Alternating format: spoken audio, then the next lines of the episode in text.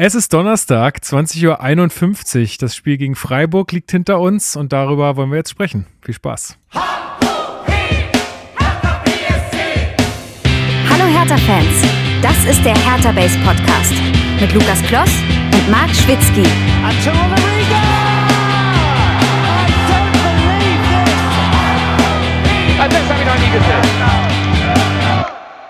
Ja, wir haben es so abgestimmt, dass wir gewissermaßen von Donnerstag bis Donnerstag eine Woche gestrickt haben. Also eine Regulärwoche, also wir Samstag, Samstag spielen. Äh, wir haben äh, zwei Tage freigegeben, Freitag, Samstag. Habe am Sonntag zweimal trainiert. Das war gewissermaßen dann unser Dienstag sonst, wenn wir am Samstag spielen. Also wir haben das Sonntag zum Dienstag gemacht. Verstehen Sie? Mhm. Was ich meine? Nicht, dass es verwirrend ist. Ähm, und, ähm, und der Montag zum Mittwoch. Heute haben wir rausgenommen, haben wir ruhig gemacht. Morgen haben wir Abschlusstraining. Äh, äh, das ist dann gewissermaßen der Freitag und der Donnerstag ist der Samstag. Also wir konnten das vom Ablauf äh, ganz gut gestalten. Und Klar, äh, habe nicht zweimal hintereinander zweimal trainiert, jetzt am Ende der Saison, weil es auch darum geht. Ja gut, okay, ja, alles klar. Äh, ja, ja, ja. Herzlich willkommen zum Hertha Base Podcast. Ähm, vielen Dank, Herr Streich, für diese Ausführung. Wir machen den Donnerstag zum Montag, beziehungsweise den Montag zum Donnerstag. Und ich habe mir äh, dazu. Kommen Sie noch mit? ist, das, ist das verwirrend für Sie?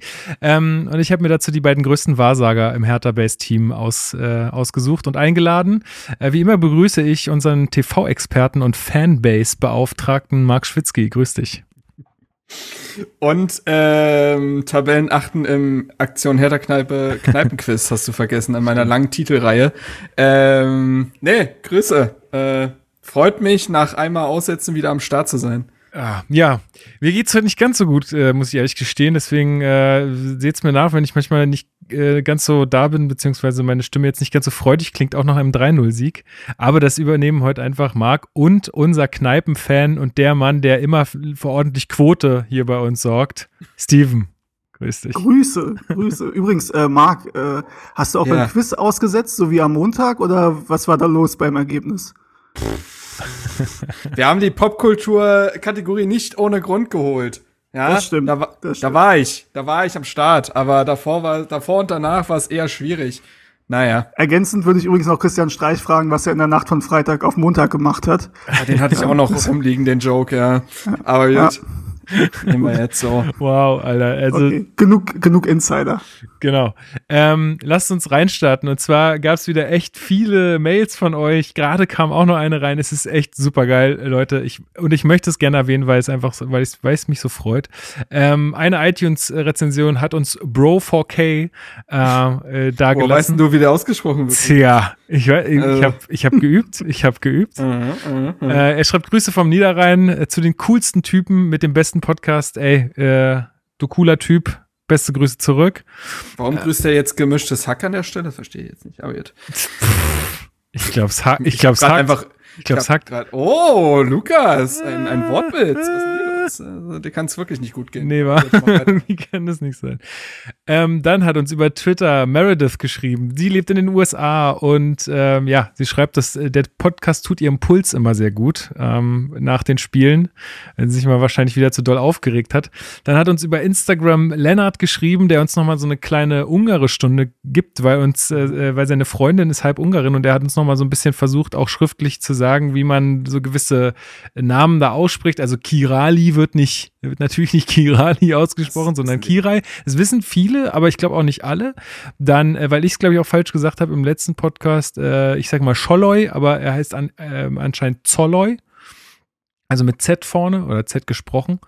Ähm, und dann ist ja auch bekannt, macht aber keiner in Berlin, äh, ähm, dass Dardai nicht Dardai äh, eigentlich ausgesprochen wird, sondern Dardoi. Und auch Palko wird anscheinend nicht Palko ausgesprochen, sondern Bolko. Bolko Dardoi. So wird. Und, und dann habe ich mal gehört, und dann habe ich ganz ja. kurz äh, Input, dann habe ich mal gehört von Pader selbst, glaube ich, der das mal gesagt hat, dass im Ungarischen ganz oft der Vorname nach dem mhm. Nachnamen genannt wird. Also wäre das äh, Dadoi Bolko. Mhm. Ja, Crazy. Allerdings, also nicht mal Paul spricht seinen Namen richtig aus. Also er hat es auch aufgegeben und sagt selbst Dardai, glaube ich, ja, in ist, Pressekonferenzen ist, ist und so. crazy, ne? Ich find's auch ein bisschen, bisschen lustig, dass man dann irgendwann aufgibt und sagt, komm, die, die, das, das kriegen die nicht mehr hin in ihrem Leben hier. Wie oft ich Leuten schreiben müsste, ich werde eigentlich mit C geschrieben. Das mache ich auch nicht mehr. Also es ist irgendwann. Das, Ja, genau. Äh, Ist bei mir ja nicht anders mit Lukas und C und K ist ja auch immer ein bisschen Der schwierig. Radetzky. Genau. Über meiner, ja, da, ne? Na gut. Ah ja. Dann äh, kommen wir noch zu den Mails. Marcel hat uns äh, nochmal seine, ich hatte ja ihn aufgefordert, ihm nochmal zu schreiben, äh, wie er eigentlich ähm, zum Hertha-Fan geworden ist. Und das wollte ich mal kurz vorlesen. Ähm, Der Mann aus Cuxhaven, oder? Ich habe Genau. die Folge gehört. Genau, richtig. Der Mann aus Cu- Cuxhaven. Und zwar, er schreibt, es war die Saison 9900, ich elf Jahre alt. Mein Vater hatte mir für eine gute Note in der Schule ein Trikot versprochen. Ich wollte unbedingt das neue Trikot von Werder Bremen. Grüße gehen raus an Hannes. Und dann ausverkauft, Ausrufezeichen. Ich sollte mir, Richtiger Spannungsbogen. ja, richtig geil, richtig geil geschrieben. Ich sollte mir dann ein anderes aus dem Sportkatalog aussuchen. Da gab es noch Katalogversand. Richtig nice. Äh, wie ein anderes? Was denn für ein anderes? Etwas beleidigt zeigte ich auf ein blau-weißes Trikot als Alternative. Welcher Verein war das? Ich hatte keine Ahnung. Als das Trikot ankam, beschäftigte ich mich dann äh, mal damit, was ich da überhaupt anhatte. Hertha BSC? Aha. Ich informierte mich nun genauer über Hertha. Ich beschloss, von jetzt an Hertha-Fan zu sein. Dass die, dass die Hertha in der Saison eine tolle Champions League-Saison spielte, war dann sicher nicht von Nachteil. Seit 2009 bin ich auch Hertha-Mitglied. Die Hertha hat mich somit eher durch Zufall in ihren Bann gezogen, aber nie losgelassen. Schöne Grüße von der Nordseeküste. Ja, vielen Dank, äh, Marcel, dafür. Äh, eine schöne Geschichte. Also Zufall, aber ich glaube damit, also hast du aus meiner Sicht nichts falsch gemacht.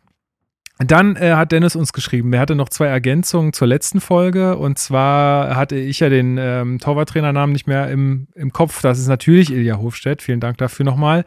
Und äh, er hat uns darauf hingewiesen, dass natürlich nicht Schalke der nächste Gegner ist, sondern Bielefeld. Das hatte ich durcheinander geworfen. Aber wer soll auch noch zurechtkommen? Ja. Äh, in diesem Wirrwarr an Spielen aktuell. Dann hat uns Marc geschrieben, ähm, der freut Ich war sich. so sauer. Das ist, liest du jetzt meine gepfefferte Hate-Mail vor.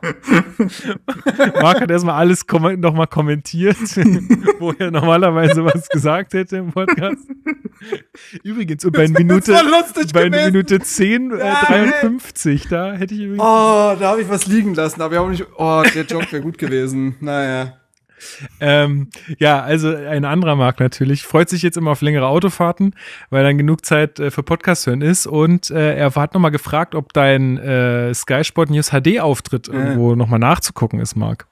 Ähm, nee, tatsächlich nicht. Es gab davon eine Wiederholung und ich habe mir sagen lassen äh, von Justin Kraft, Grüße, der ja auch schon für Bayern quasi öfter da zu Gast war, dass man sich dieses Video aber per Anfrage schicken lassen könnte. Aber dann, wo soll ich denn das dann hochladen und so? Also ja, ich glaube, es ist jetzt in den Untiefen verschwunden, falls davon nicht jemand einfach die, irgendwie das, die Handykamera draufgehalten hat. Ähm, aber Leute, ähm, freut mich total euer Interesse, aber ihr habt da jetzt auch tatsächlich nicht, nichts allzu Großes verpasst. Tatsächlich, ja. Also, Ich würde auch eher sagen, also wer sich Marc noch mal länger irgendwie ähm, in Bild und Ton ansehen möchte, der kann Bundesliga nachgucken. Ich glaube, das war ein bisschen gehaltvoller Ja. als die Pascal. Gehe ich mit, gehe ich mit tatsächlich, ja. Ja. Und äh, zu guter Letzt hat uns noch Fadi geschrieben, der hat nochmal seine Einschätzung äh, bezüglich äh, John Torona Riga äh, in der, also auf der Außenverteidigerposition Mhm. ähm, geschrieben. Und darüber werden wir ja auch gleich noch sprechen. Also er sagte auch, er kann sich ihm eher in der Viererkette vorstellen als in der Fünferkette, weil da wäre sein Antritt halt zu schwach. Ja, also wir werden es gleich besprechen. Vorher kommen wir aber erst zu den Hertha News.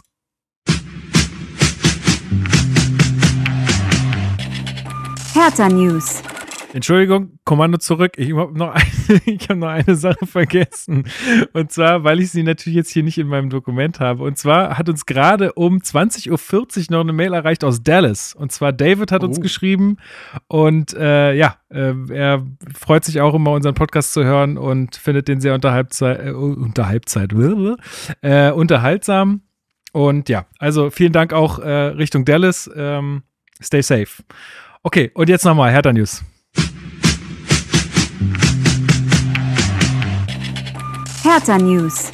Da haben wir ja nur eine wirklich spannende Meldung für euch. Äh, Ihr werdet es alle mitbekommen haben. Jens Lehmann hat mal wieder in die Scheiße gegriffen. Ähm, ja, also man kennt's, Tastensperre im Handy nicht an, ja, und dann passiert das einfach, dass man irgendwie rassistische Nachrichten an irgendwen schreibt, der sie gar nicht bekommen soll. Beziehungsweise man werfe den den, ersten Stein, man werfe den ersten Stein, wenn einem das noch nicht passiert. genau, also, ey, wem es noch nicht passiert, ja. Ähm, Like wer kennt. Eins in den Chat, eins in den Chat. Ähm, naja, also ihr habt es alle mitbekommen, Jens Lehmann verschickt anscheinend aus Versehen äh, die Nachricht, ist Dennis eigentlich euer Quotenschwarzer? Ähm, an Dennis Aogo. Und Weil da ich, ich mir ja nicht sicher bin. wie? Ist das direkt an Dennis Aogo gegangen oder ist das an einen Sky-Mitarbeiter, eine Sky-Mitarbeiterin gegangen? Diese Person hat das dann an Dennis Aogo weitergeschickt. Nee, das, Wobei, weiß ich dann nicht. Hätte man es ja gesehen, wenn man es weitergeleitet hätte. ja. Ja, ein Also Screenshot, denn, man, dass ihm, dass also ihm man kann auch Sachen wurde. weiterleiten, ohne dass man sieht, aber wenn man eine Nachricht normal weiterleitet, steht er da weitergeleitet. Ähm, aber ich weiß, was du, was du meinst, ja. Ich dachte, du wärst nicht sicher gewesen, ob er Quote richtig geschrieben hat. Er hat es nämlich auch falsch geschrieben. aber das ist nur eine Randnotiz. Ja, naja, naja. Es ist echt so hart, einfach die ganze Geschichte. Naja, auf jeden Fall ähm, äh, war dann, also ging das dann halt äh, sehr, sehr schnell rum auf Social Media. Ähm, uns haben da auch Weil mehrere, Dennis Aogo das geteilt hat. Genau, weil Dennis Auge das geteilt hat. Äh, uns haben da auch mehrere Leute auf Instagram äh, nochmal angeschrieben. Äh, vielen Dank auch dafür, aber wir haben das natürlich mitbekommen. Ähm, und Lehmann schreibt dann in einem Tweet dazu, in einer privaten Nachricht von meinem Handy an Dennis Aogo ist ein Eindruck entstanden, für den ich mich im Gespräch mit Dennis entschuldigt habe. Als ehemaliger Nationalspieler ist er sehr fachkundig und hat eine tolle Präsenz und bringt bei Sky Quote. Ja, Das, also. das tut halt, also das ist halt ein, ein Gesamtkonzept. Da tut ja jeder Satz weh. ja, was tut denn da so weh, Marc? Also erstmal der erste Satz von meinem Handy, als ob er in Frage stellen würde, so von wegen, ja, das war zwar mein Handy, aber habe wirklich ich diese Nachricht geschrieben. so. Was ich schon ein bisschen, meine Nachricht, Punkt. Nicht eine Privatnachricht von meinem Handy. So, dann, ähm, ist ein Eindruck entstanden. Was für ein Eindruck, Jens? Sag es einfach. Ähm, und dann, ist, der letzte Satz ist halt, also das ist ja fantastisch fast schon wieder. Als ehemaliger Nationalspieler ist er sehr fachkundig und hat eine tolle Präsenz und bringt bei Sky Quote. Als ob er damit erklären würde, warum er dieses Wort Quote benutzt hat. Weil ansonsten, wär, weil damit hat das ja, Leute, sind wir ehrlich, damit hat das ja be, äh, begradigt. Ich hab hier- ich hab ähm, hier in meinem Dokument steht-. Ich habe in meinem Dokument steht und bringt bei Sky Quote, schießt den Vogel ab. das ist halt wirklich Also ich finde, damit hat er, also, also, ja, Es ist ein bisschen jetzt mal von- durch. Also jetzt mal, wenn es nicht rassistisch wäre, was die Sache natürlich nochmal auf eine ganz andere Ebene hebt, wäre das so ein bisschen so, äh, wie ich mich vor ein paar Jahren, vor, vielen Jahren, falls jemand hier was Falsches denkt, irgendwie, wenn ich am nächsten Morgen auf mein Handy gucke, wenn ich irgendwie die Nacht ein bisschen vielleicht übertrieben habe und denke, ach du Scheiße, was hast du denn da gemacht? Und mich dann irgendwie denke, okay, das ist jetzt eine gute Entschuldigung und danach merke, ah nee, ist es doch nicht. Nur, dass es halt nicht in der Öffentlichkeit passiert und ich niemanden rassistisch beleidigt habe, sondern einfach nur peinliches Zeug geschrieben habe. Und du Ähm, nicht Jens ich weiß- Lehmann bist, dem und ich nicht Jens. Lehmann bin und jetzt nicht regelmäßig durch irgendwie großen Scheiß auffalle, den ich erzähle. Ähm, also muss man dazu sagen, dass Jens Lehmann nicht das erste Mal dadurch aufgefallen ist, dass er nicht nur unsympathisch ist, sondern einfach auch wirklich also Zeug labert, wo man sich nur an den Kopf fasst und denkt, äh, also wer hat dich jetzt irgendwie zum Experten erhoben oder zu jemandem, der sich dazu äußern sollte oder zu sonst irgendwas. Und das ist ja was, dazu kommen wir ja wahrscheinlich noch. Egal, wen du fragst, ähm, der Typ ist ja irgendwie bei allen unten durchgeführt. Also ich habe jetzt auch nicht erlebt, wie es ja sonst immer ist, dass Leute sagen, ja, den kenne ich, das ist mein alter, äh, mein Ja, alter Freund, der, der ist nicht rassistisch, der hat auch Freunde hier und da oder so. Bei Jens Lehmann kommt ja nicht mal das. Also da kommt ja, niemand, der sagt, der Jens ist eigentlich eher- ganz in Ordnung. Da meldet sich eher Carsten Baumann, mit dem er zusammen bei BVB gespielt hat und gesagt, du warst schon früher ein Idiot. ich habe so gelacht, wo ich das gesehen habe, öffentlich auf Twitter geantwortet, du warst schon früher ein Idiot. Ja, finde ich richtig gut. Fantastisch. Finde ich Ähm, richtig gut. aber ja, also man muss halt sagen, das ist halt da, also entweder war das ein wärmlicher Versuch, etwas zu retten, oder Jens Lehmann hat das Problem nicht verstanden. Und bei Jens Lehmann würde ich halt beides für möglich halten. So, Äh, weil, wie gesagt, wir da von einer Person reden, die in der Vergangenheit schon öfter mit sehr dummen Sachen aufgefallen ist. Da kommt zum einen sicher die Sachen dazu, dass seine Steuerakte hm, schwierig ist. Ähm, ich sag nur illegale Konten, äh, illegal zweimal das äh, Elterngeld bekommen und so weiter. er hat das Geld verdient. Ja, ja. ja. Äh, und dann kommen natürlich seine, also äh, zuletzt war das, waren das diese Corona-verharmlosenden Aussagen, so von wegen junge Menschen sollten mit Corona leben können und so. Und äh, die Wissenschaftler erzählen dann jeden Tag was anderes, was soll man denn glauben, wo es schon in so eine sehr gefährliche Richtung ging. Ähm, und davor natürlich das ganz große Ding mit äh, Thomas Hitzelsberger, von wegen, wie wäre es denn gewesen, wenn er sich äh, in ihrer jeweiligen aktiven Zeit geoutet hätte, wo er dann sagte, ja, das wäre schon komisch gewesen, weil man duscht ja auch miteinander und ähm, der andere Satz, den ich da immer wieder geil finde, ist, aber Thomas Hitzelsberger ist ja auch ein intelligenter Typ und er hat auch seine Spielweise hat nie vermuten lassen, dass da irgendetwas ist. Leute, Thomas Hitzelsberger hat gar nicht schwul Fußball gespielt. Also da konnte man es ja auch nicht wissen. Ähm, Wahnsinn, der Typ. Hinzu kommen natürlich äh, seine Aussagen als dann Aufsichtsratsmitglied bei Hertha, wo er ja auch öffentliche Sachen geäußert hat im sportlichen Sinne, die Hertha nicht gut getan haben, von wegen, ja, wir sind eigentlich schon nach Europa und bla bla bla. Wo er auch damals dann Präsident Gegenbauer meinte, der Mann spricht erstmal für Tenor und nicht für Hertha. Ähm, gleichzeitig fällt das natürlich immer auf Hertha zurück. Und jetzt hat diese Aussage eben dafür gesorgt, dass Tenor reagiert hat ähm, Gegen 11 Uhr sogar schon, ne? Irgendwie so. Ja, also, die also diese, also genau, also muss halt sagen, also das ging im, in der späten, am sehr späten Abend, Schrägstrich Nacht ging das in die Instagram-Story von Aoko und um 11 Uhr morgens, also am nächsten Tag oder vormittags, ähm, hat dann Tenor reagiert und Jens Lehmann von seinen Aufgaben als Aufsichtsratmitglied der KG, muss man ja auch sagen, gibt ja zwei Aufsichtsräte, wenn ich es richtig verstanden habe, ähm, äh, entbunden so, und ja. das ist jetzt. Äh, Sie haben seinen, seinen Beratervertrag, glaube ich, aufgelöst und damit ist halt auch der Posten ja. hinfällig sozusagen. Ähm, ja, aber dann gab es ja noch eine zweite, äh, zweite Entschuldigung, sage ich eine mal. Eine Sache, genau, eine Sache ja. wollte ich dazu noch sagen, weil Dennis Aogo sich selbst dazu dann geäußert hat noch. Ähm, und das fand ich dann auch wieder weird, weil er gesagt hat, ich finde es nicht richtig, dass sich jetzt alle auf ihn stürzen. Naja, Diggi, dann teil das halt nicht öffentlich. So, so, also, so, geil. Er sagt, so, hier, stürzt euch mal auf ihn. Ja, ich verstehe gar nicht, warum sich alle auf ihn stürzen. Immer dieses Hype Social Media. Ja, das ist tatsächlich eine Frage, die ich jetzt auch noch mal euch gestellt hätte. Ich meine, über Ernst Lehmann, da sind wir, glaube ich, einer Meinung. Ja. Aber äh, wie würdet ihr das sehen, dass Dennis Aogo das sofort das, in seine Story packt? Ähm, das ist immer eine Frage. Das ist tatsächlich ja. immer eine Frage. Also, das ist ja eine moralische Frage, die man sich schon seit längerem stellt, weil äh, solche Leaks gibt's ja öfter.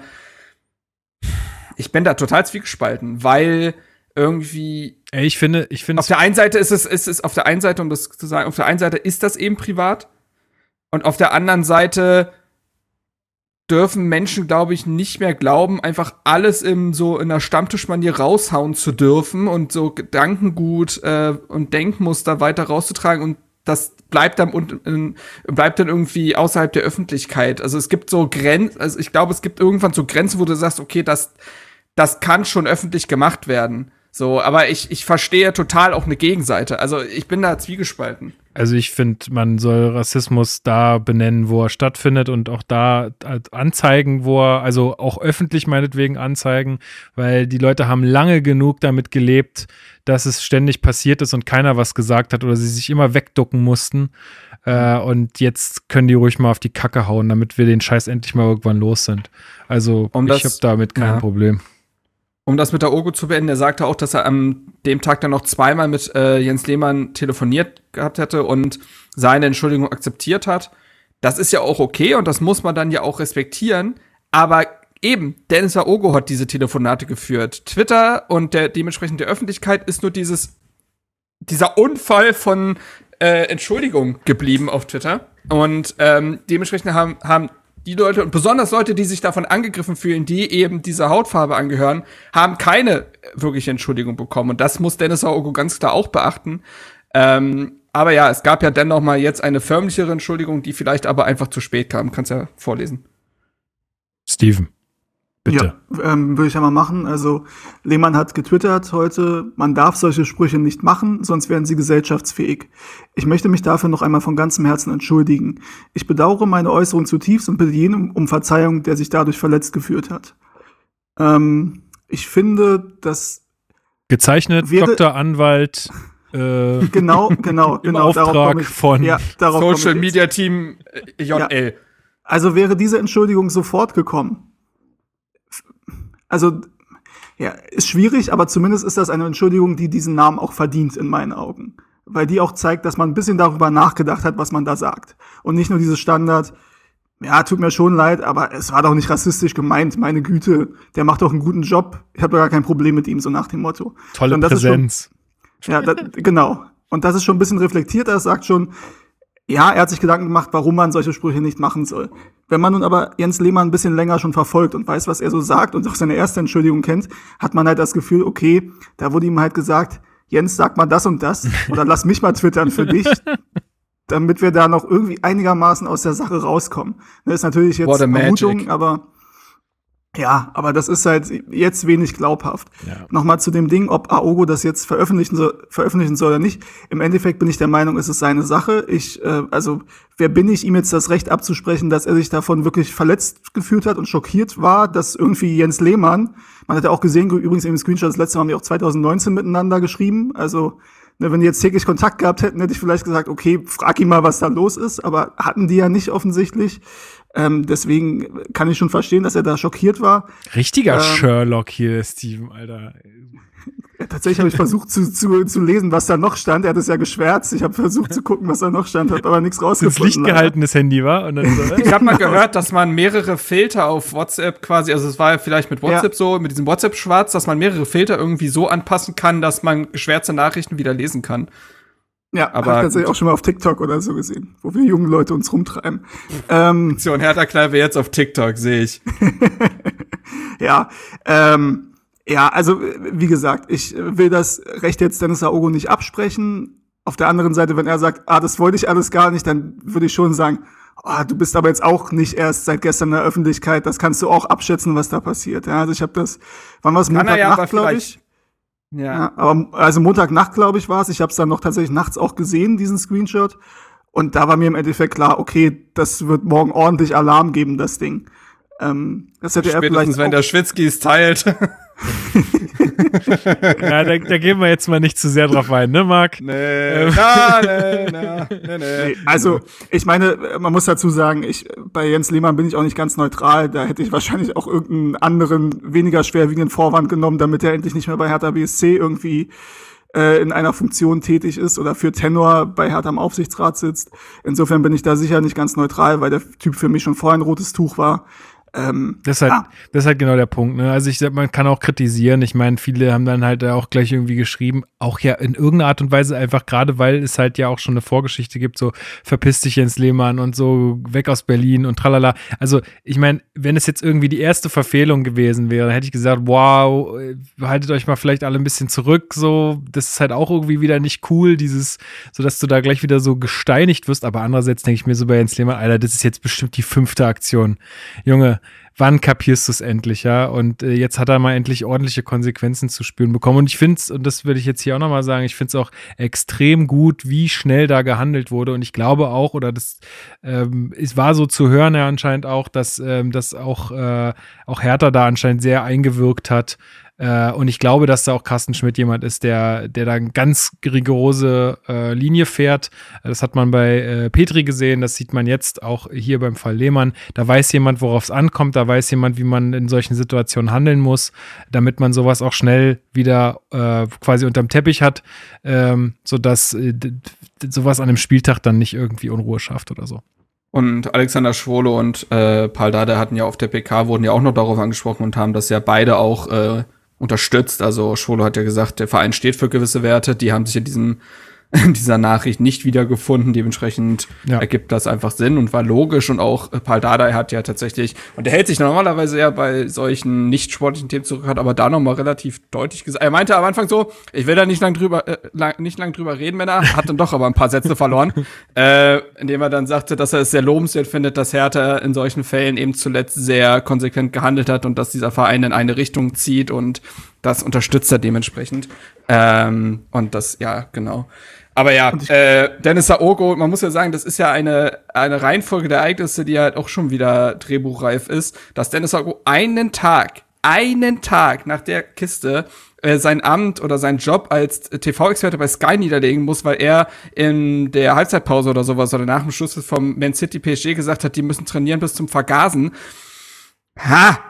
Unglücklich, unglücklich. Und dann ist noch ein Clip aufgetaucht, wo er irgendwie meinte, ja, man ist jetzt nach Berlin gezogen, man will, man will ja nicht wie die Zigeuner ständig umherirren, man will einen festen Wohnsitz haben. Also, Wow. naja, naja, es ist eine unglückliche Woche für beide gewesen an Oh. der Stelle. Und äh, genau. Leute, achtet auf eure Sprache einfach. Ist wichtig. Steven, du wolltest noch was sagen. Äh, ja, ich wollte nur noch ergänzen, dass, also so wurde es heute, ich habe es in der Pressekonferenz gar nicht so gehört. Eventuell habe ich das verpasst oder es war in einem anderen Kontext, wo Paul das gesagt hat. Auf jeden Fall wurde heute Arne Friedrich nochmal darauf angesprochen. In der Halbzeitpause war es, glaube ich, beim The Zone-Interview.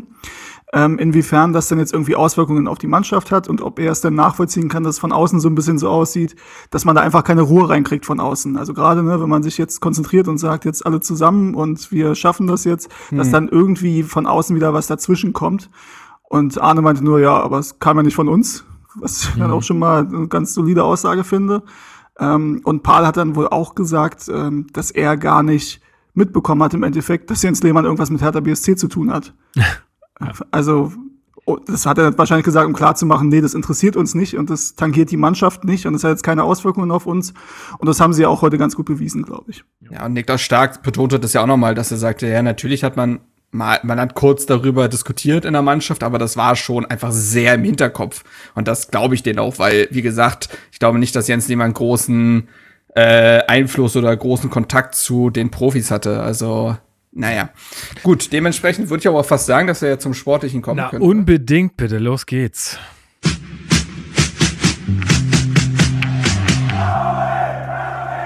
Spielanalyse.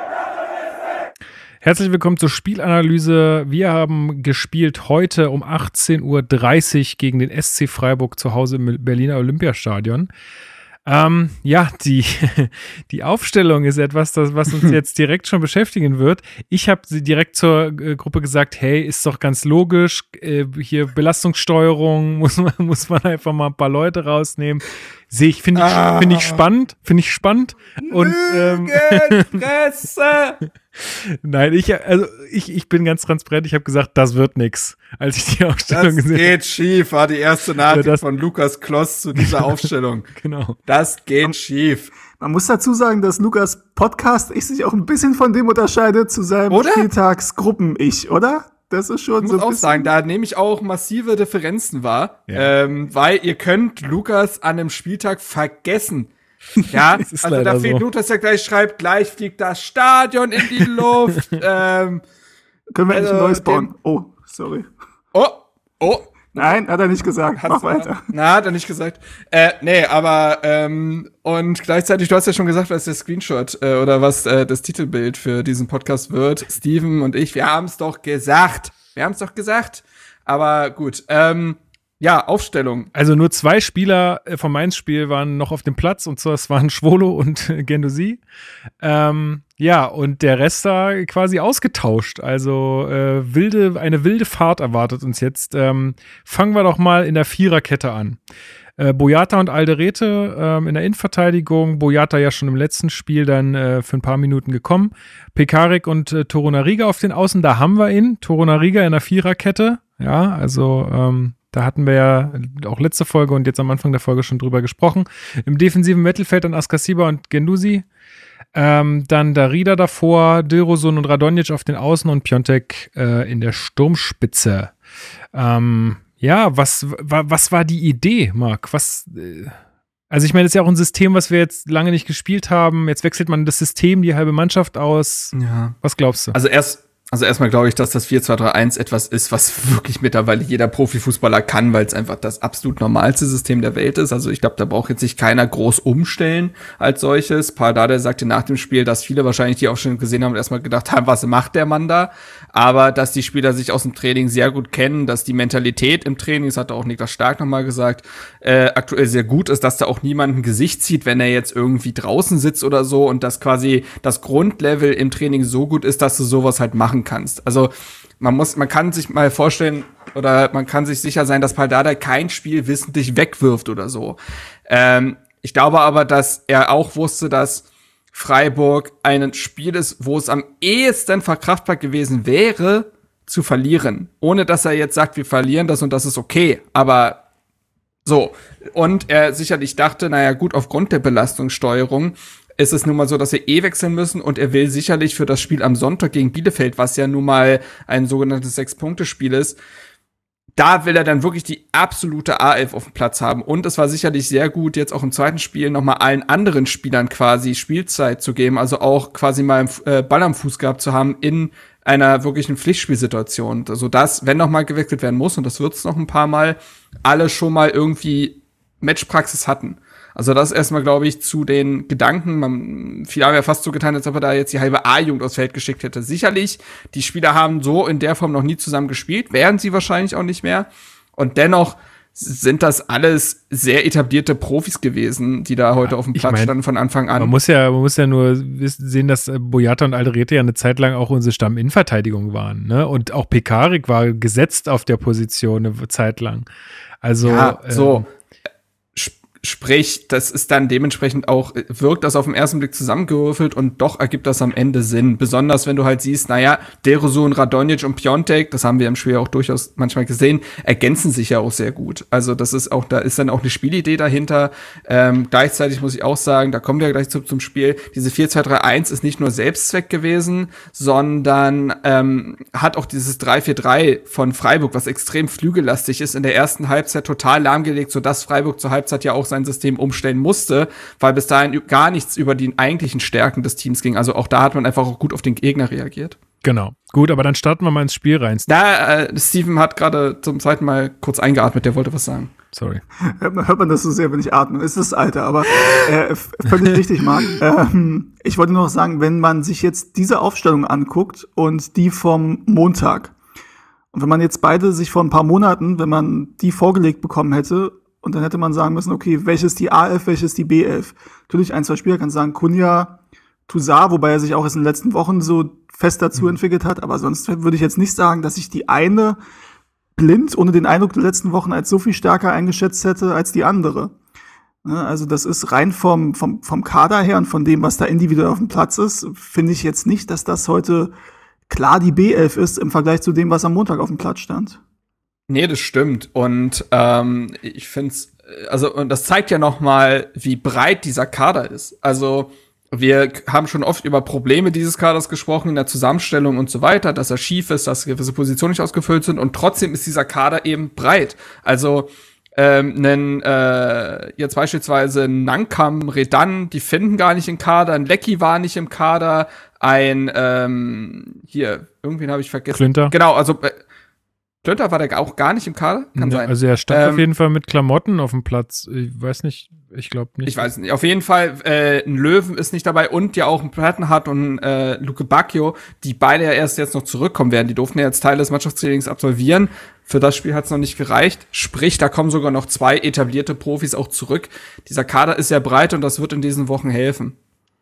Gut, dann starten wir doch aber mal ins Spiel rein, Steven. Ähm, ich hatte den Eindruck, dass äh, Freiburg auch eh, ähnlich wie Mainz äh, von Beginn an sehr hoch presst. Also Hertha sehr früh versucht zu stören, aber auch Hertha dieses Mal das irgendwie versucht hat. Wie war dein Eindruck von den ersten Minuten?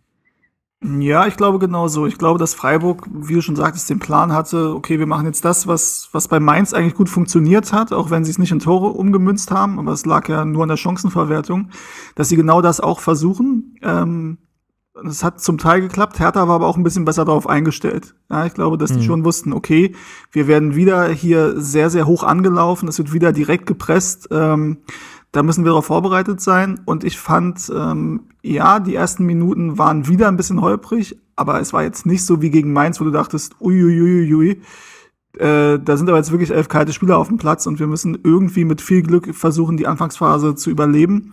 Sondern ich fand schon, dass das im Endeffekt, dass man sich da schnell äh, gefangen hat. Ich, es gab, glaube ich, eine ja, kleine Chance, oder was heißt kleine Chance? Das war, glaube ich, von Höhler der Freistoß. Mhm. Ich glaube, der war relativ am Anfang. Es war, eigentlich war es eine relativ gute Chance, muss man sagen. Da haben wir auch ein bisschen wieder gepennt. Es war ja. typisch Standards defensiv härter.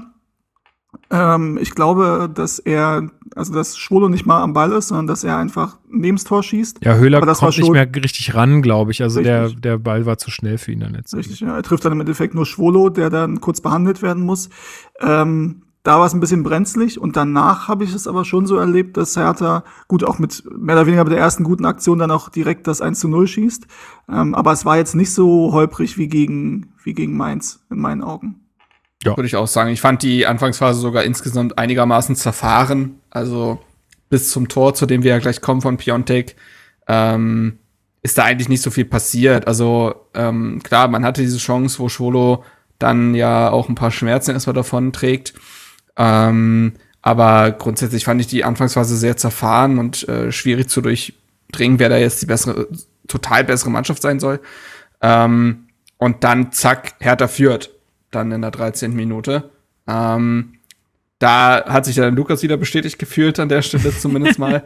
ähm, Torunariga ist nach vorne äh, gestürmt, hat sich mal aus der, äh, hat sich mal nach vorne getraut, war ja eben auch der Linksverteidiger, deswegen hatte er da sicher auch mehr Freiraum und äh, zieht einfach mal aus der zweiten Reihe ab.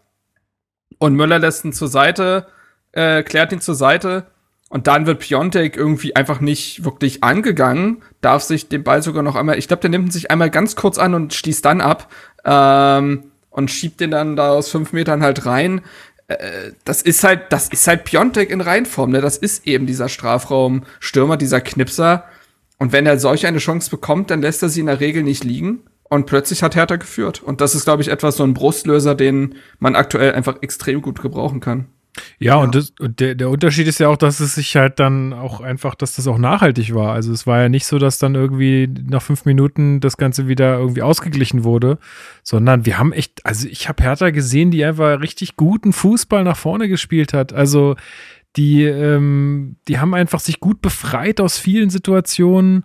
Ähm, haben da ja einfach die Ruhe bewahrt auch am Ball und immer wieder die, die Räume gefunden und sich freigespielt. Also das, ja, fand ich mega, mega gut.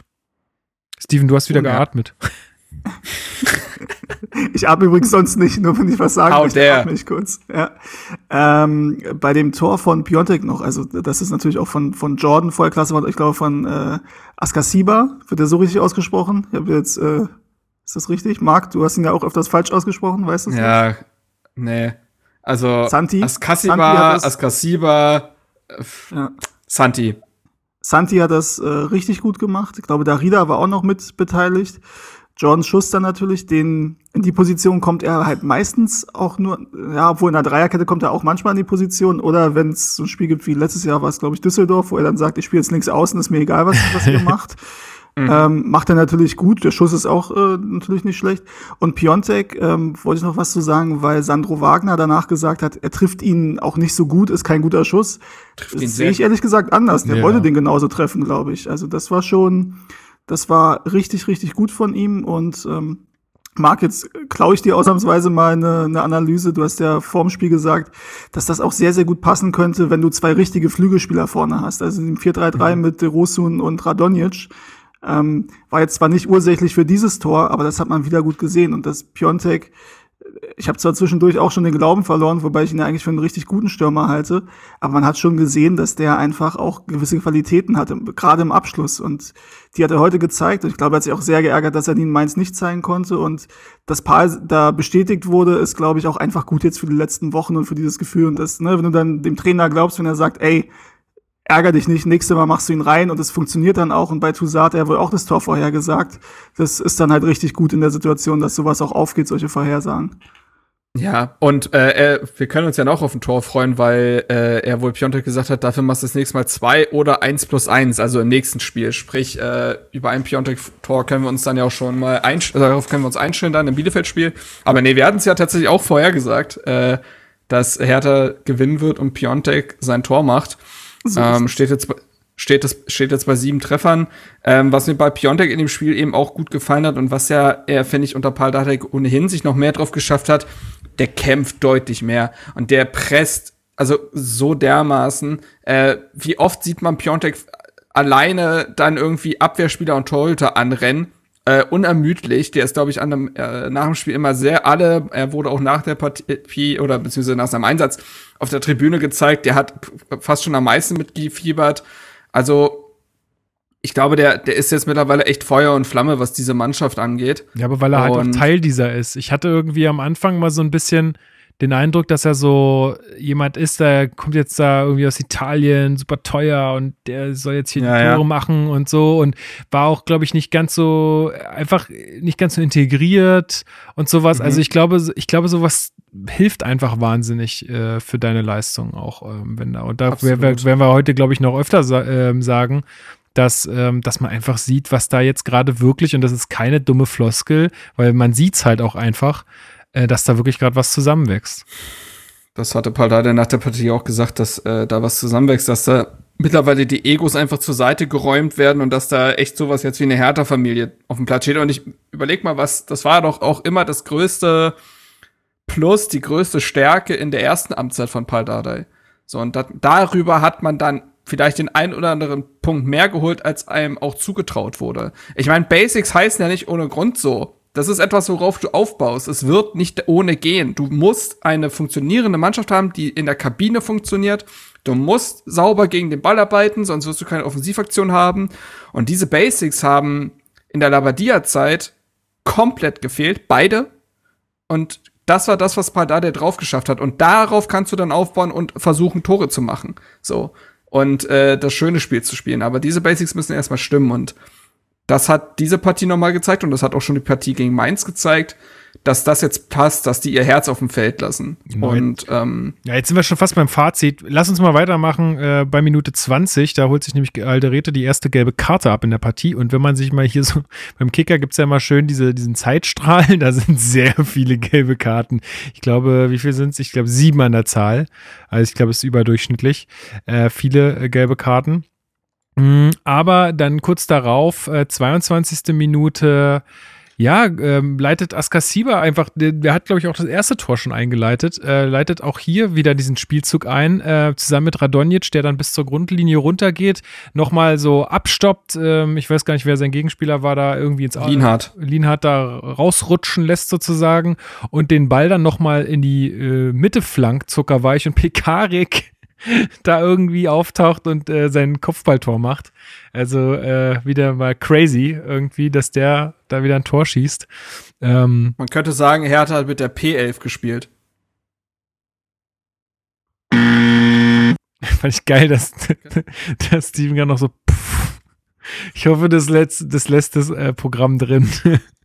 Peter Pickering steht damit übrigens bei äh, drei Saisontoren. Das ist ziemlich unglaublich in Ja. meinen Augen. Ja, ist richtig crazy. Der Mann, ja, das ist, äh, damit ist er übrigens auf Platz, also wenn sich Matthäus Kunja und Cordoba einen Platz teilen, ist er auf Platz vier der internen Torschützenliste.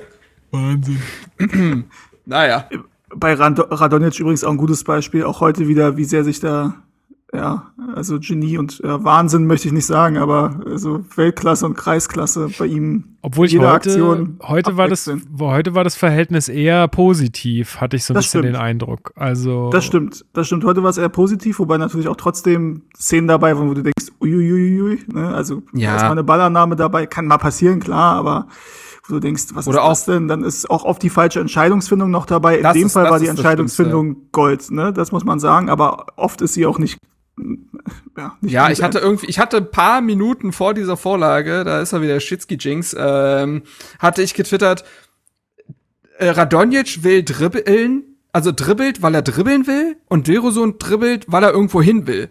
So, das hat irgendwie Sinn und Zweck. Ich finde, über Dilrosun werden wir auch noch ein paar Worte sicherlich verlieren. Das hat irgendwie Hand und Fuß, warum er jetzt dribbeln will und warum er da in diesen Raum möchte. Und bei Radonjic ist es oft so Selbstzweck, so ich will jetzt halt der coole Zocker sein, so. Ähm, aber das ist in den Minuten darauf und eben auch beim Tor deutlich zielstrebiger geworden. Und ähm, wie gesagt, dieses 4-2-3-1 mit zwei klaren Flügelspielern, die auch mal eine Hereingabe geben können, die die Tiefe suchen, aber auch die Breite halten, das ist etwas, was Hertha total gut tun kann. Und besonders in der Partie. Und äh, ja, und das ist. Wann hat er das letzte Mal so früh 2-0 geführt, dass man sagen konnte, oh krass, das heute funktioniert ja richtig viel. Also das ist, das ist auch fast schon ein neues Gefühl in dieser Saison.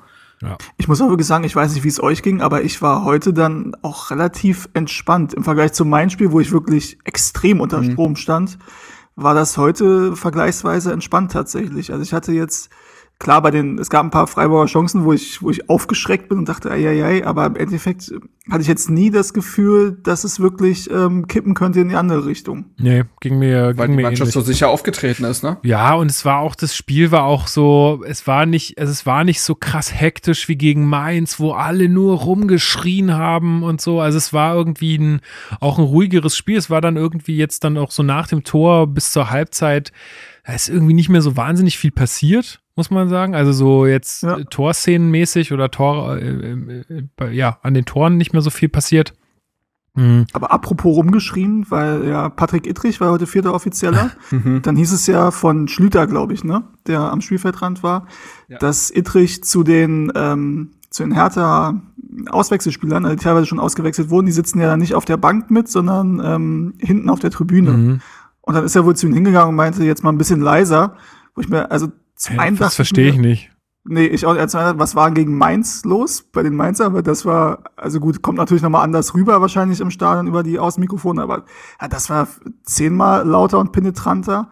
Und abgesehen davon, find, also für mich ist es erstmal ein geiles Zeichen, wenn da alle so mitgehen. Ey, Und komplett. das ist mir dann, ja, und vielleicht haben sie auch vergessen, wie es ist, wenn irgendwie Fans da sind, dass es ein bisschen lauter zugeht und vielleicht auch ein bisschen ruppiger. Aber ich fand das super. Es gab auch Szenen, wo die sich ähm, warm gemacht haben, dann in der zweiten Halbzeit hinterm Tor. Da war eine Szene an der Eckfahne und wie sie alle die eigenen Spieler gepusht haben und Niklas Stark auch vorne dabei. Fand ich super Szenen und darauf noch, ähm, oder dann noch anschließend, ähm, beim 2 zu 0 hat man ja auch die Reaktion gesehen von Kunja zum Beispiel, ähm, Tusawa, glaube ich, mit dabei, die sich auch extrem gefreut haben und die Jungs angefeuert haben. Ingo Schiller hat auch die Fahne geschwenkt, was ich auch super Bild, fand. Bestes Bild Ja. des Spielers, Ingo.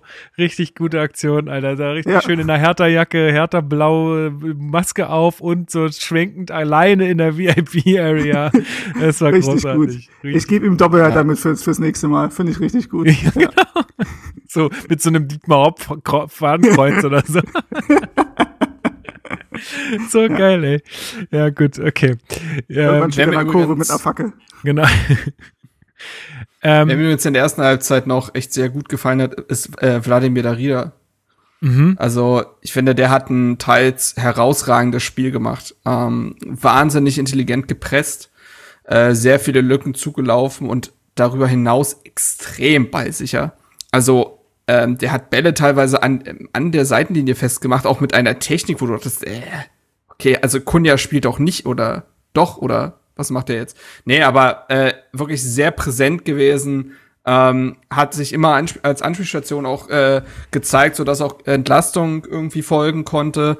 Und ähm, ich finde, der hat jetzt zwar kein Tor gemacht und keine Vorlage, den sollte man aber trotzdem herausheben, weil der dieser Mannschaft extrem gut getan hat und auf seiner ja schon guten Leistung gegen Mainz nach der Einwechslung aufgebaut hat. Ja, ja, das wollte ich gerade nochmal sagen. Der hat ja auch in Mainz einfach eine gute Partie abgeliefert. Ähm, dann wird äh, Gendusi ausgewechselt. Ähm, der wurde äh, ja kurz vorher, ein paar Minuten vorher gefoult. Ähm, sieht dann auch, in, also kurz vor seiner Auswechslung, die fünfte gelbe Karte. Ähm, Marc, meinst du, es war Absicht, dass er, Szene. dass er gedacht hat, ach komm, ey, ich werde eh nicht nächstes Spiel spielen, dann kann ich mich auch sperren lassen jetzt kurz. Ja, der hat die gesehen und sich danach sofort hingesetzt und gesagt, gut, das war's. Ja, skurrile Szene irgendwie, aber ist ja, also, ja, sollte es stimmen, also es, es ist ein Verdacht, das hat Hertha selber äh, veröffentlicht, äh, ist ein Verdacht auf Mittelfußbruch, ähm, was die Saison dementsprechend beenden würde. Und ich glaube, war nicht auch, ähm, hat nicht auch Luca Netz einen Mittelfußbruch.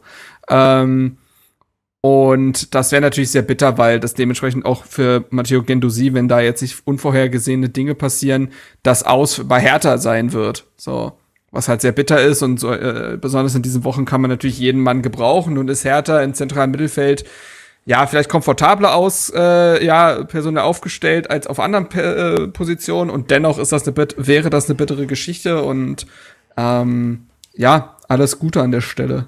Auf jeden Fall. Dafür kommt Kedira, aber zu dem Zeitpunkt finde ich auch gar kein schlechter Wechsel dann. Also hätte zur Halbzeit vielleicht sogar schon dann auch gut getan, aber ich fand Kedira dann auch äh, sehr ordnend, ähm, weil ich fand, da, zuvor war es dann schon so ein bisschen unordentlich manchmal, äh, sodass ich das eigentlich gar nicht, gar nicht schlecht fand. Steven, was wolltest du sagen? Ja, es geht mir, geht mir genauso. Also der Wechsel war im Endeffekt, wäre schön gewesen, wenn er jetzt ohne die Verletzung zustande gekommen wäre. Wobei ich sagen muss, dass Alessandro Wagner sich ja äh, überschwänglich geäußert über, über Gendusi. So stark habe ich ihn jetzt also weder heute noch in den letzten Wochen gesehen, zumindest nicht konstant. Ja, der hat ja alle in den Himmel gelobt. Super Kicker. Ist ja mega geil. Paul hat da nichts gesagt, oder? Komischerweise. Nein, hm. aber Nein. ja, also Gendusi ist mir jetzt nicht so positiv aufgefallen, sagen wir mal bis dato. Ähm, dass der ein guter Kicker ist, ist ja ne, keine Frage. Hat aber auch ein paar Situationen, wo er einfach zu langsam schaltet, wo er nicht checkt, dass ein Hintermann äh, da ist. Vielleicht wird es mir auch nicht gesagt, keine Ahnung. Und der ist halt auch immer, finde ich, relativ hektisch am Ball. Ähm, und das ist vielleicht für so eine offensiven Chaos-Momente durchaus gut. In dem Fall, also du führst 2-0 gegen Freiburg, die jetzt vielleicht auch nicht mehr alles riskieren wollen oder nicht jetzt ne, da alles reinwerfen, weil für sie es auch nicht mehr um so viel geht und da keiner zu viel riskieren will für sich persönlich. Da ist dann wahrscheinlich Kedira eine ganz gute Variante, um da einfach Ruhe reinzubringen. Das hat er auch sehr, sehr gut gemacht, fand ich. Ja. Ich kann gleich mal vorweg schicken, der Mann hatte am Ende des Spiels eine 91-prozentige Passquote. Und dementsprechend hat Kedira der Partie auf jeden Fall gut getan. Also, das muss man sagen. Und der hat auch kluge Pässe gespielt, hatte auch seinen Fuß im Spiel beim 3 zu 0. Äh, teilweise einfach sehr gute Verlagerung gespielt, ne? Das ist, mhm. äh, das macht er gut. Ähm, und ja, ich finde auch, das hat dann, also das hat dem Spiel nicht schlecht getan und äh, ja, so ging es dann in die Halbzeit. Genau, und ich denke, das kann man sagen, dass die haben wir auf jeden Fall ganz, äh, ganz verdient dann auch gewonnen. Und ähm, ja, dann äh, hat Freiburg, das hattest du am Anfang schon gesagt, äh, zur Halbzeit umgestellt und kam auch aus meiner Sicht konzentrierter und zielstrebiger dann raus. Ähm, also hatte mhm. auch zu, gleich zu Beginn zwei gute Chancen, wo Schwolo, und den muss ich heute wieder loben, einfach auch wieder ein gutes Spiel gemacht, hat wieder echt gute Paraden gehabt, äh, wo man gesagt hat, das wollten wir die ganze Zeit sehen. Ähm, und äh, ja, hat äh, da auch das, das, den Anschlusstreffer verhindert. Ähm, und äh, ja, also Freiburg äh, mit deutlich sichereren Aktionen irgendwie, in einer besseren Vorwärts Vorwärtsbewegung, aber ähm, ja, Hertha hat sich da nicht, nicht, nicht krass Kürre machen lassen ähm, und hat, hat es dann weiter gut gespielt. So richtig viel bis auf das Tor ist, also habe ich jetzt irgendwie nicht mehr gesehen. Ähm, naja, also so Szenen, wo man jetzt. Äh, zu, ja, sag mal. Zur Chronologie war es ja eben so, wie gesagt, ich fand auch, dass Hertha von Hertha in der ersten Viertelstunde der zweiten Halbzeit viel zu wenig gekommen ist, einfach keine Entlastung. Ähm, Freiburg hatte auf ein 4-4-2 umgestellt, äh, die Flügel dadurch nochmal deutlich überlagert ähm, und dadurch, ähm, ja, sind sie ja durch Chancen, zu Chancen gekommen. Äh, Grifo hat dem Spiel auf jeden Fall gut getan, dem Freiburger Spiel. Er wurde auch sagen. Den überschwänglich schwer in gelobt. Ja, äh, wohl, aber Hertha hatte schon äh, seine Probleme mit ihm, ne? so schwierig vom Ball zu trennen. Ähm, aber ja, äh, Dada reagiert ja dann darauf und das ist dann natürlich auch der Vorteil, äh, ein weiterer Vorteil dann, wenn, also das vorher schon geklappt hat, aber weiterer Vorteil ist dann natürlich die Bank. Wenn du dann in der 62. Minute Cordoba und Kunja bringen kannst, das ist okay. Also, das, äh, damit kann man arbeiten. Und die beiden haben der Partie auf jeden Fall nochmal gut getan. Cordoba hat äh, konnte Bälle halten, ist äh, das mag man ja aber manchmal bei ihm äh, bei dem Bullen nicht denken, aber der ist ja auch weit, sehr antrittsstark, sehr schnell mhm. und hat da immer mal wieder auch die Freiburger Abwehr in so Laufduelle gezwungen. Konja hat äh, teilweise auch zusammen dann mit äh, Radonjic äh, echt gezaubert. Klar, man kann wieder darüber sprechen, dass er eine Chance wieder eher kläglich liegen lässt. Gleichzeitig hatte er dann aber auch diesen Pfostenschuss, äh, diese Direktabnahme, äh, die richtig gut war und wo es fast hätte klappen können. Also haben die beiden der Hertha auf jeden Fall in der Zusammenfassung, also zusammenfassend gesagt, auf jeden Fall geholfen, ja. diese Partie einfach besser zu überstehen, weil er halt nochmal entlastet werden konnte ja, und Freiburg beschäftigt wurde. Genau, da, da, also vor der Auswechslung ging, ging nämlich bei uns echt kaum was nach vorne oder gar nichts. Äh, Derosun und Piontek sind für die beiden runtergegangen. Ähm, denke, Derosun und Piontek werden wir auch in den nächsten Partien definitiv wiedersehen. Äh, Derosun jetzt vielleicht nicht zu Beginn, aber dann irgendwie mal auch als Joker. Piontek könnte ich mir von Beginn an nochmal ganz gut vorstellen. Abwarten. In der 64. Minute sieht dann Toruna Riga noch gelb. Äh, in der 69. sieht da Rieda gelb, aber alles ohne Folgen jetzt für die nächsten Spiele. Ich mhm. glaube, Toruna Riga hat jetzt seine vierte gesehen. Darida, glaube ich, erst seine dritte. Äh, ja, genau. Kunja schießt in der 73. Minute nochmal an Pfosten. Das war ziemlich knapp. Ähm, Und dann in der 85. Ähm, schießt äh, Radonjic das 3 zu 0, Steven. Wie kam das zustande?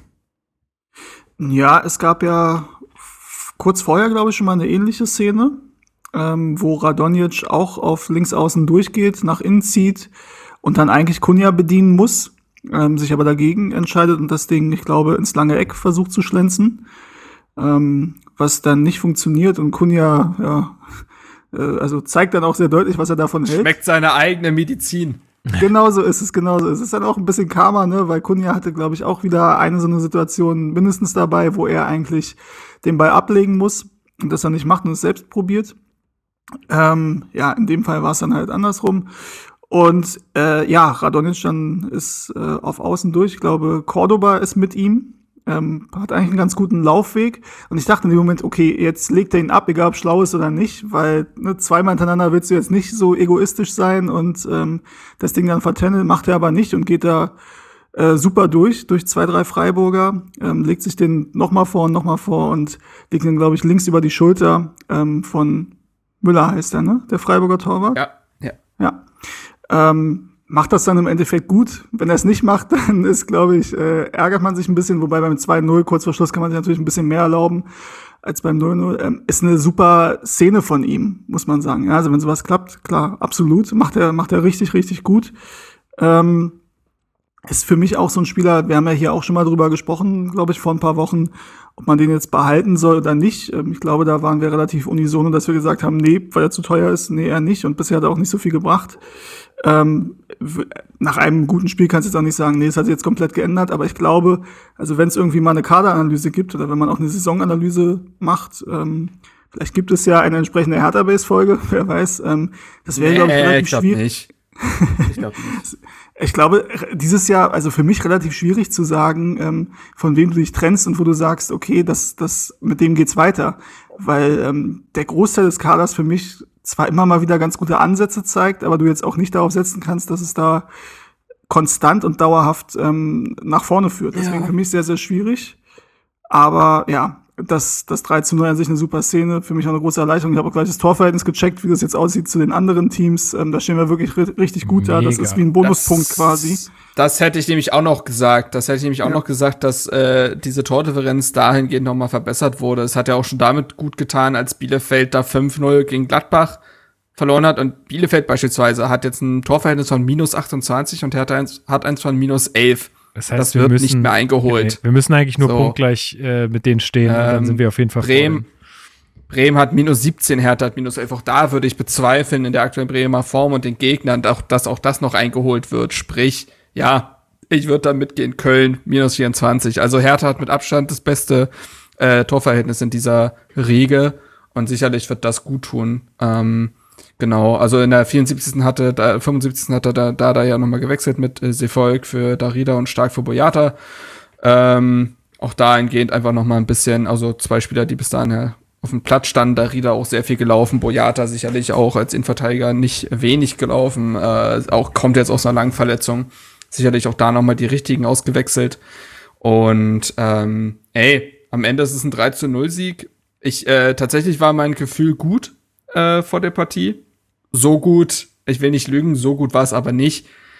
Und ja, zumal die Jahre zuvor die Spiele gegen Freiburg meistens sehr eklig und eng waren. Mhm. Hertha hat auch sicherlich mal verloren, hat auch in dem Hinspiel, das war dieses berühmte Spiel, wo dann ein paar Sachen von Labadia durch die Kabine geworfen wurden, wo er Kunja da, glaube ich, auf der PK danach ziemlich rund gemacht hat öffentlich. Äh, es wirkt schon wieder wie vor drei Saisons, muss man sagen. Ja. Und definitiv. Jetzt ähm, hat Hertha unterm Strich, es war von Paul gesagt, Minimalziel ist es aus diesen drei Nachholspielen vier Punkte zu holen. Jetzt hat man das schon drin und ich würde sagen überraschend drin, weil wie gesagt, man konnte einen Sieg gegen Freiburg nicht einplanen und es ist ja noch das Nachholspiel gegen Schalke zu spielen, wo, wenn wir ganz ehrlich sind, also einfacher wird es in dieser Saison nicht mehr drei Punkte zu holen. Ja. Also das sage ich jetzt mal auch so, auch wenn solche Sätze, ich weiß, die fallen einem immer auf die Füße und so und trotzdem ist es ja wahr. Ja, also ich habe da, ich habe da Respekt trotzdem vor vor diesem Spiel, weil für Schalke, die sind jetzt wirklich unten, da geht jetzt nichts mehr. Ja, boah, ich bin gespannt. Ich will mich zu nichts hinreißen lassen, da äh, jetzt irgendwelche Prognosen abzugeben. Ich meine, ich würde da natürlich total mitgehen, was du sagst, aber es ist halt, es bleibt trotzdem, glaube ich, immer noch schwer. Ähm, ja, ich, also ihr wisst ja, dass ich da sonst auch ein bisschen zu äh, Optimismus neige, was das dann angeht. Ich bin aber auch vorsichtig, muss ich sagen. Ähm, weil ich schon oft in dieser Saison gedacht habe, wenn wir dann auch so einen Sieg hatten, wie gegen Leverkusen zum Beispiel, und ich dann die nächsten Spiele angeguckt habe und ich dachte, wenn wir jetzt das nächste noch gewinnen und dann so und so, dann sind ja. wir da eigentlich schon dann relativ ist gut wieder raus. Europa ja. in Sichtweite. Europa, Europa vielleicht nicht. Bei Union habe ich noch lange gerechnet, ob wir die noch abfangen können. Das hat sich aber dann auch erledigt. Ähm, Schwierig. Ähm, nee, aber also jedes Mal, wenn ich dachte, okay, vielleicht kommen wir da doch ein bisschen früher raus, ähm, wurde ich dann im nächsten Spiel eines Besseren belehrt und habe dann gedacht, okay, es geht einfach bis zum 33., 34. Spieltag, vielleicht sogar eine Relegation. Ähm, insofern will ich da jetzt nicht irgendwie mich zu früh freuen. Ähm, Schalke spielt am Samstag in Hoffenheim, für die es äh, auch um nichts mehr geht für die Hoffenheimer. Also sie sind noch nicht rechnerisch gerettet, aber. Wollte gerade sagen, ja. ich glaube, die wollen noch einzig, wollen sie schon noch haben. Ja, also okay. Ja, stimmt, stimmt. Gut, man muss halt sehen, wie Schalke jetzt vor 16.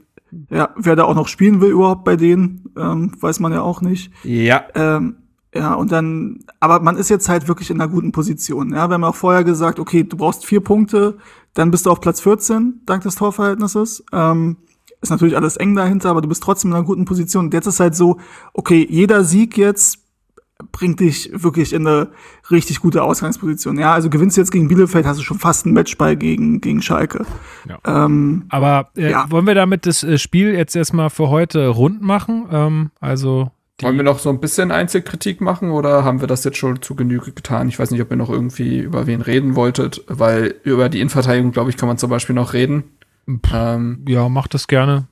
Weil Omar Alderete, der ist so ein bisschen der Radonjic der Innenverteidigung. Das ist auch sehr viel Genie und sehr viel Wahnsinn. Also wie der da kurz vor Schluss da den, den Stürmer tunnelt Alter. und der hatte noch so eine Szene drin und ähm, der macht manchmal so Dinge, wo du denkst, Alter, krass, ähm, kann natürlich auch total nach hinten losgehen, gleichzeitig auch schon mit der gelb-roten Karte ein Stück weit gespielt.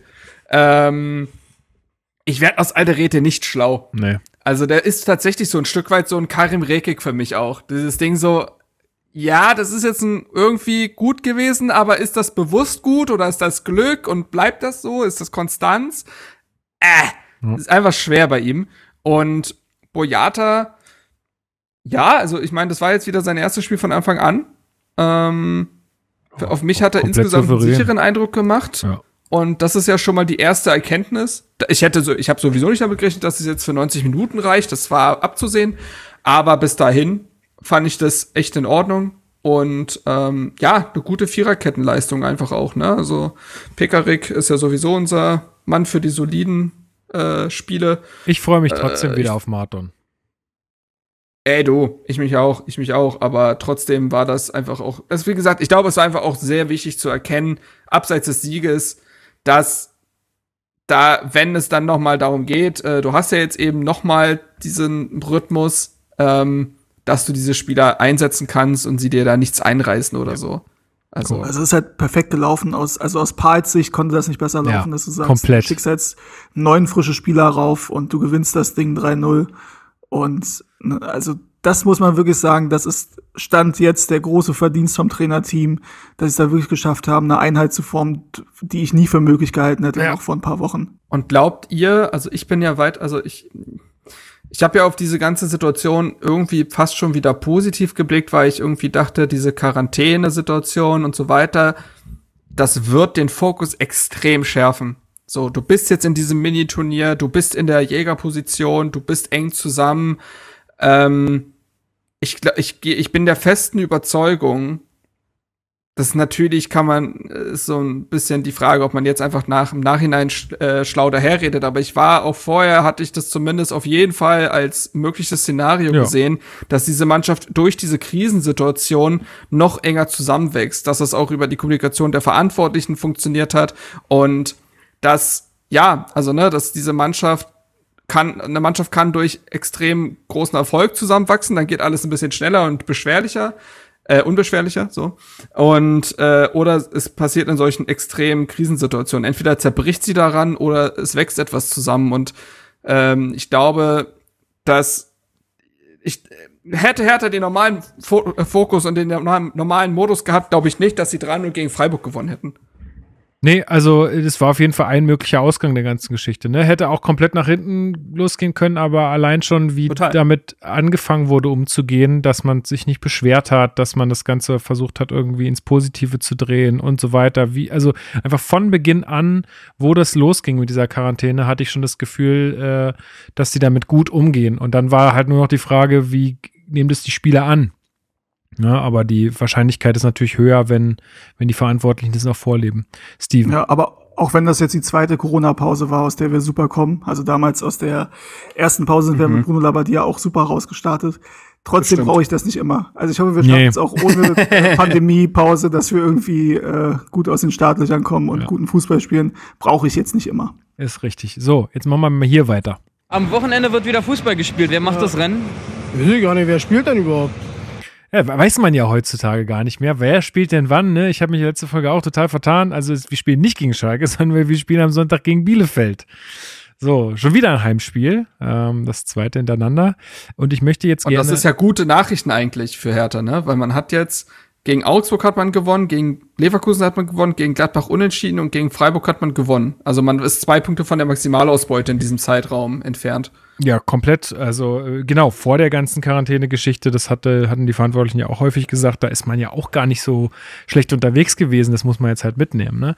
Steven, ich möchte jetzt von dir äh, eine kurze Einschätzung äh, zum Spiel gegen Bielefeld äh, hören. Was ist dein Gefühl? Wie, wie geht's dir innerlich und was glaubst du, wie es ausgeht? Gefühl war tatsächlich schon vorher positiv. Ähm, also selbst wenn wir heute nicht gewonnen hätten, äh, wäre ich der Meinung gewesen, dass wir gegen Bielefeld gewinnen, weil ich das Gefühl habe, dass Paul sehr auf dieses Spiel und auch das gegen Köln übrigens hinfiebert, ob man das jetzt gut findet oder nicht, dass er da irgendwie priorisiert, wie es zumindest vorkommt, ist eine andere Sache. Hat sich jetzt im Nachhinein auch gezeigt, dass äh, Spiele mit weniger Priorität vielleicht umso besser gestaltet werden. Aber ich habe ein gutes Gefühl, dass das gewonnen wird. Bielefeld war zwar unter Kramer, als es, ne, der neue Bielefelder Coach, der auf Neuhaus folgte, ähm, hat sich da gut präsentiert. Allerdings jetzt auch gegen Gladbach war es das letzte Spiel 4-0, 5-0 verloren, wenn ich das richtig in Erinnerung habe. Also sind da zum ersten Mal richtig Gladbach. Genau, sind da zum ersten Mal richtig auseinandergebrochen. Ähm, haben ja auch ein Torverhältnis von minus 28, was nach Schalke das schlechteste ist.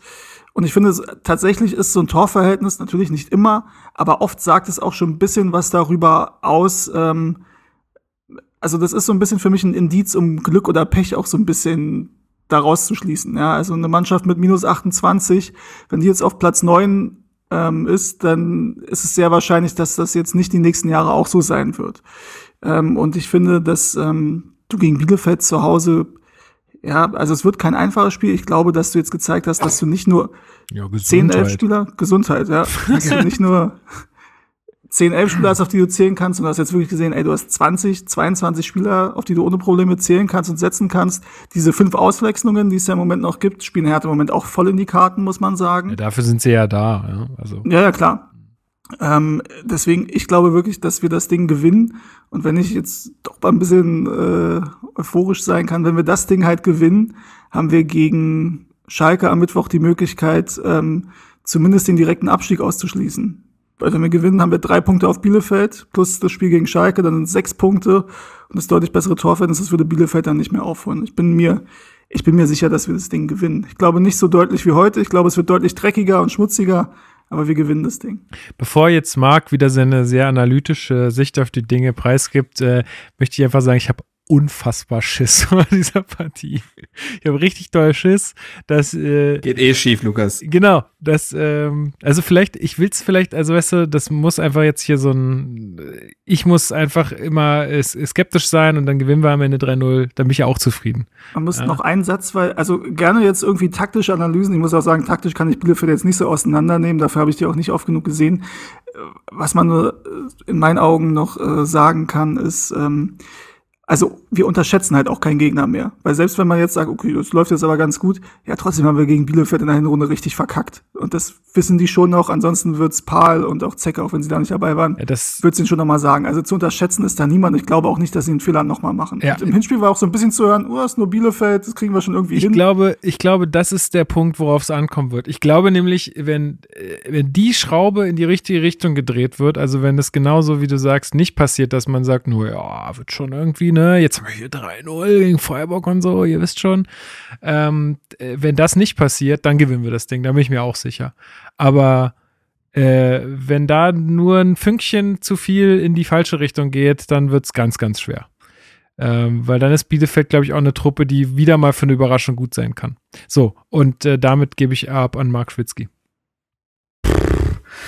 Also ich weiß gar nicht mehr, ob ich so viel da noch hinzufügen Nee, musst kann. du gar also nicht. Grundsätzlich ist, grundsätzlich ist Bielefeld ein Team. Ich, also ich, ich finde das, was Frank Kramer da bislang gemacht hat, eigentlich ganz gut. Das hat Hand und Fuß. Der konnte den Kader, glaube ich, relativ schnell einschätzen. Und natürlich spielt Bielefeld wie ein, Abs wie ein Team, was gegen den Abstieg spielt. Es ist sehr körperlich. Es ist ähm, sehr engmaschig eigentlich in der Verteidigung. Dieses Spiel gegen Gladbach war da eine Ausnahme. Sie haben vorher drei Spiele zu null gespielt. Also in den letzten vier Spielen, dann hatten sie nur ein Gegentor kassiert äh, vor diesem Gladbach-Spiel. Also das ist dann einfach so ein Ausrutscher, der dann noch mal passiert, der vielleicht sogar ein Hallo-Wach-Effekt für die ist. Ne? Also das ist ja auch noch mal so ein Ding. Man will sich von so einem Spiel natürlich auch äh, erholen. Und ähm, Bielefeld kann durchaus auch mal manchmal ein bisschen pressen. Die haben ganz gute Kicker in ihren Reihen auch. Also dieser Rizzo Doan, der ist richtig cool. Also der, den kann man sich echt geben. Der sollte durchaus kalt gestellt werden im Spiel. Arne Meyer ist unter Frank Kramer plötzlich zur tragenden Säule wieder geworden. Ähm, und es gibt da so ein paar Spieler, die du eben dann nicht unterschätzen darfst. Äh, Fabian Klos gehört auch dazu, ähm, Vogelsammer.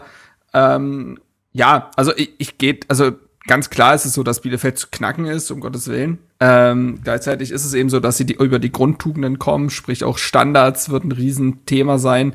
Das hat Hertha jetzt aber in den letzten zwei Spielen eigentlich ja ganz gut hinbekommen, grundsätzlich. Und ähm, ich würde aber auch davon ausgehen, dass Hertha dieses Spiel gewinnt. Ich würde eher von so einem knappen 1 zu 0 oder so ausgehen und trotzdem glaube ich, dass Hertha jetzt in so einer, sich auch in so einem Hoch befindet. Ähm, Hert, äh, Paul Dada jetzt auch die Auswahl zwischen zwei Mannschaften hat. Also die erste Mannschaft hat ja schon, das war mehr Achse als in der zweiten Mannschaft. Gleichzeitig hat die zweite Mannschaft jetzt ähm, das bessere Ergebnis erzielt und Dada kann sich jetzt äh, das perfekte Puzzle daraus zusammenbauen. Und das war jetzt halt auch das zweite Mal in Folge, wenn du jetzt Gladbach in zwei Halbzeiten trennst, dass die Viererkette deutlich besser funktioniert, oder was heißt deutlich, aber schon gut funktioniert hat, vielleicht besser als die Fünferkette.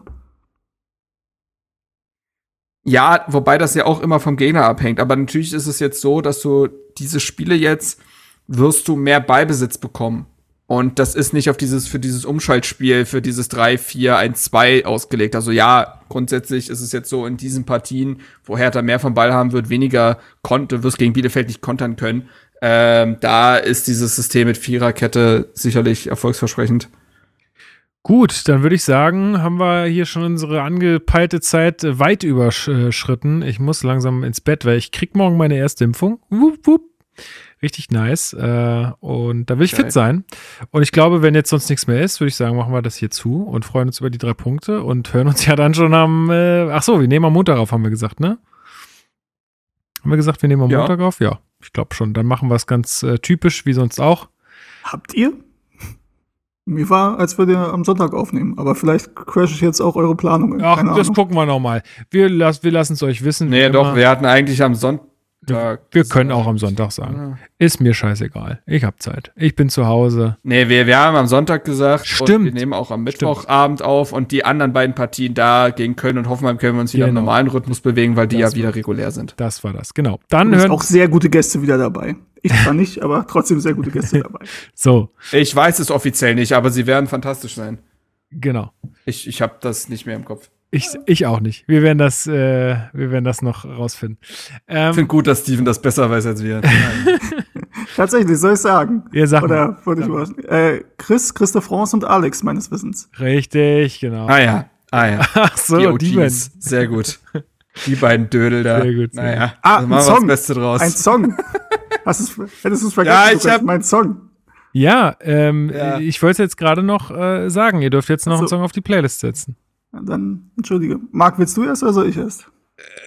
Ja, also ich, ich, ich weiß halt nicht, ob ich meinen sagen. Ich, ich hab's, ich hab's gerade echt sehr spontan dahin gezweckt. Es ist, es ist. Ich mach lieber nächste Folge und dann vom Herzen. Na gut, okay, dann äh, sage ich jetzt auf jeden Fall schon mal Tschüss. Ähm, bleibt alle schön gesund. Äh, schön, dass ihr uns zuhört. Schön, dass ihr uns auch so zahlreich schreibt. Ähm, freut uns sehr. Ähm, und wir lesen das alles gerne. Und ja, macht es weiter so, äh, tragt eure Masken, haltet Abstand zu den Leuten. Es geht gerade alles in die richtige Richtung. Das ist richtig geil, aber das muss jetzt auch so bleiben, weil ich habe nicht Bock auf noch so eine Scheißwelle. Also lasst es uns jetzt noch durchziehen und dann kriegen wir es alle hin. Und die letzten Worte gebühren jetzt Steven, der damit dann auch seinen Song auf die Playlist setzen darf. Und tschüss. Ja, und wenn wir das weiter so gut hinbekommen, dann können wir bald wieder singen, wieder hier von Westernhagen. Und damit tschüss. Ha!